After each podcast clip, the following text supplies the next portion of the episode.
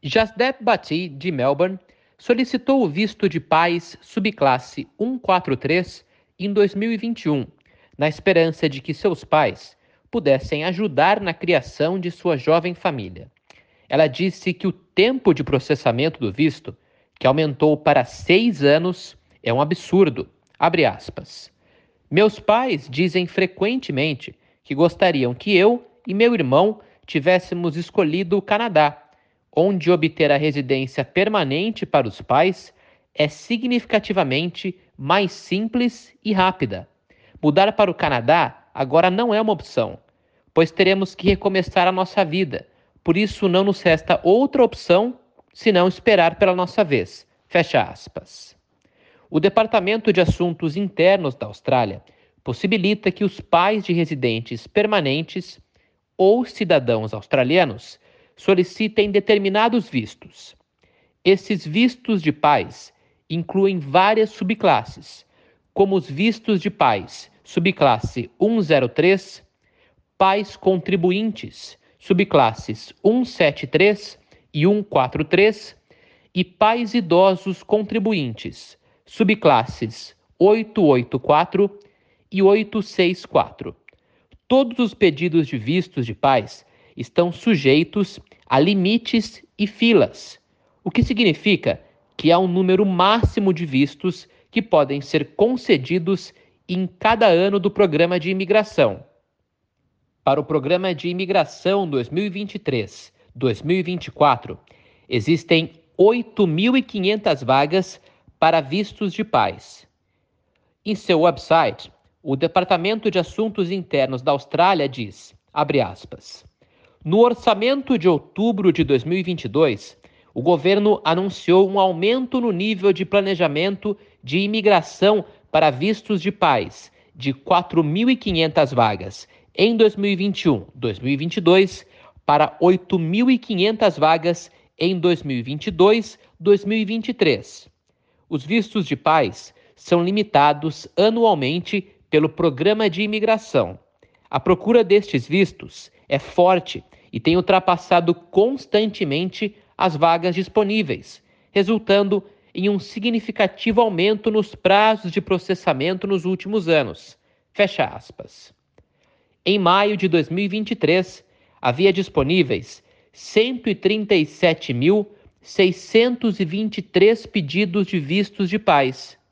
O número de vistos de pais solicitados entre julho de 2021 e maio de 2022 foi de 16.252, que aumentou para 23.027 entre julho de 2022 e maio de 2023.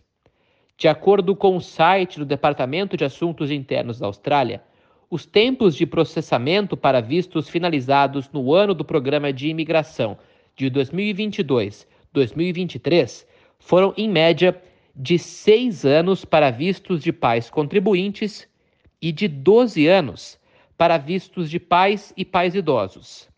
Embora os períodos de espera dos vistos de pais permanente sejam normalmente muito longos, recentemente eles se tornaram ainda maiores. O site agora indica que os novos solicitantes devem esperar pelo menos 12 anos para vistos de pais contribuintes e pelo menos 29 anos para vistos de pais e pais idosos.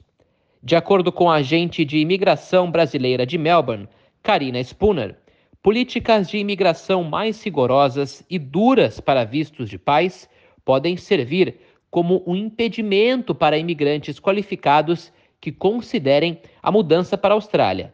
Porém, existe uma razão simples por trás disso é uma regra básica. Se fossem todos concedidos de uma vez só, a Austrália não teria condições de arcar com as custas que esses aplicantes trariam para o governo.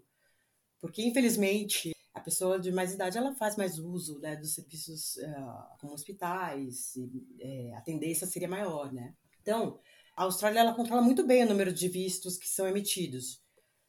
Para parent visas, é, por exemplo, no ano fiscal de 2000, que terminou em junho de 2023, eles tiveram um número de 1.700 vistos apenas que foram concedidos. Em, ao contrário, o Contributory Parent Visas, eles recebem um número muito maior. Eles receberam 6.800 vistos concedidos em, entre 2022 e 2023, né? Então, assim, é lógico, o processamento acaba sendo mais rápido, porque eles têm um número maior e tem menos aplicantes, né? Entre outras opções de vistos para trazer os pais para a Austrália por mais de um ano, está o visto subclasse 870, que permite que os pais permaneçam por até 10 anos, mas eles não têm acesso aos benefícios do Medicare, como explica a Karina o governo criou em 2019, é um visto temporário, tá? Ele não vai se tornar uma residência permanente. É, é o 870. Ele é um visto que pode ser de três anos, que pode ser de cinco anos. O processamento dele é de seis meses, em geral, né? Ele não tem esse requerimento de ter a maioria dos filhos aqui na Austrália. Ela tem alguns critérios que ela precisa atender, né? Ter um mínimo income de por volta de 83 mil dólares. Pode ser de três anos, pode ser de cinco anos, pode ser renovado para mais cinco anos. Só que ele é um visto temporário é o processamento mais rápido. A outra alternativa, se o pai já está em idade de, de pensão, né, ele pode entrar com um aged care, aqui, estando aqui na Austrália, e ficar no bridge visa, enquanto espera. Ou tem a opção do uh, contributory parent uh, visa. Se os pais estão em idade de pensão, já estão aposentados aqui, eles podem dar entrada aqui na Austrália, também vão receber um bridge visa, mas vai levar, tá levando hoje em dia por volta de uns 5 anos.